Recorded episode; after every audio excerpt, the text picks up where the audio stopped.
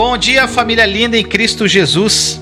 Vinícius Leandro do canal Mundo Precisa Mais de Deus, em mais um devocional diário para falar profundamente ao seu coração. O tema do devocional de hoje é Lembre-se de José. E a passagem está no Salmo 105, do verso 17 ao verso 19. Diz assim: Mas enviou um homem adiante deles, José, que foi vendido como escravo. Machucaram-lhe os pés com correntes e com ferros, prenderam-lhe o pescoço, até cumprir-se a sua predição e a palavra do Senhor confirmar o que dissera. Meu amado irmão e irmã, o Salmo 105 é uma passagem maravilhosa da Bíblia, onde o escritor dedica tempo para relembrar a obra de Deus ao longo da história. Leia o salmo todo. Relatos semelhantes podem ser encontrados lá em Neemias 9, Hebreus 11, que fala sobre os heróis da fé. Cada vez que um escritor bíblico repete o relato de histórias do passado, a nossa fé é fortalecida e nosso coração é encorajado. Nessa passagem que eu li do Salmo 105, versos 17 a 19, nos lembramos de José e do tratamento injusto que ele recebeu de seus irmãos. Eles o venderam como escravo e disseram ao seu pai que um animal selvagem o havia matado.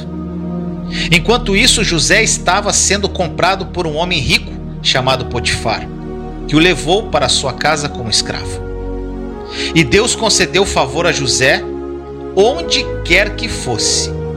E logo ele obteve também o favor do seu novo dono. José, ele recebeu seguidas promoções. Mas então algo injusto lhe aconteceu. A mulher de Potifar tentou seduzi-lo sexualmente. Mas por ser um homem íntegro, José não quis ter nada com ela.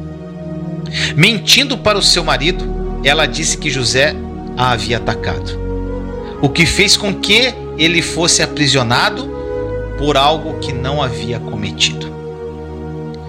José, ele tentou ajudar os outros durante todo o tempo em que ele esteve na prisão. Ele nunca reclamava. E por ter tido uma postura correta no seu tempo de sofrimento, Deus finalmente o libertou e o favoreceu. Ele veio a ter tanta autoridade no Egito que ninguém mais em toda a terra estava acima dele, exceto o próprio Faraó. Olha só, Deus também vingou José com relação à situação ocorrida com seus irmãos, tanto que eles foram obrigados a procurar José para obter alimento quando toda a terra passava fome. Mais uma vez José demonstrou uma atitude piedosa. Ele não os maltratou, embora eles bem o merecessem. José disse aos seus irmãos que o que eles haviam pretendido fazer para o seu mal, Deus havia transformado em bem. Que eles estavam nas mãos de Deus e não nas dele. E que ele não tinha o direito de fazer nada além de abençoá-los. Depois, leia lá Gênesis de 37 a 45 para saber a história completa de José. Nós podemos esperar resultados semelhantes quando nós passamos pacientemente pelo sofrimento e mantivermos uma atitude positiva e perdoadora. Você pode dizer aí, Vinícius, mas está muito difícil. Desculpa te responder de uma forma muito franca. Então você morre no deserto. Ou você toma uma postura diante dos seus problemas, uma atitude de fé com o verdadeiro filho e filha de Deus, ou você vai ficar aí, na prisão. Ou você vai ficar aí totalmente parado, sem viver os sonhos de Deus para sua vida. Levanta e anda, meu irmão, minha irmã. Que esta mensagem tenha falado profundamente ao seu coração. Vamos orar? Papai amado, muito obrigado, Senhor, por mais um dia que o Senhor nos dá. Pelo teu amor, pela tua graça, misericórdia, pela tua presença viva, maravilhosa.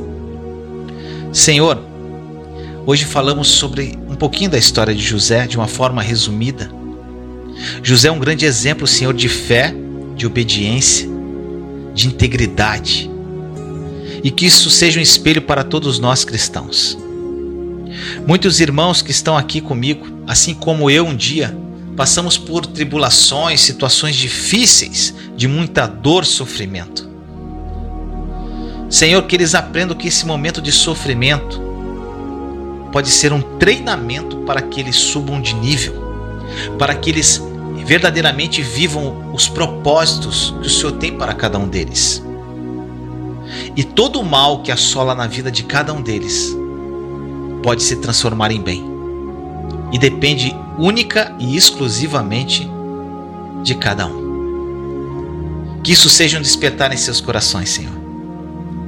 Assim nós oramos em nome de Jesus. Amém. Pai nosso que estais no céu, santificado seja o vosso nome. Venha a nós o vosso reino. Seja feita a vossa vontade, assim na terra como no céu. O pão nosso de cada dia nos dai hoje. Perdoai as nossas ofensas, assim como nós perdoamos a quem nos tem ofendido.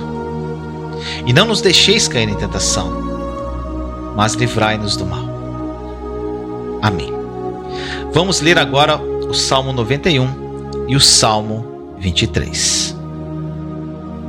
Salmo 91 Aquele que habita no esconderijo do Altíssimo, a sombra do Onipotente descansará. Direi do Senhor, Ele é meu Deus, o meu refúgio, a minha fortaleza, e nele confiarei.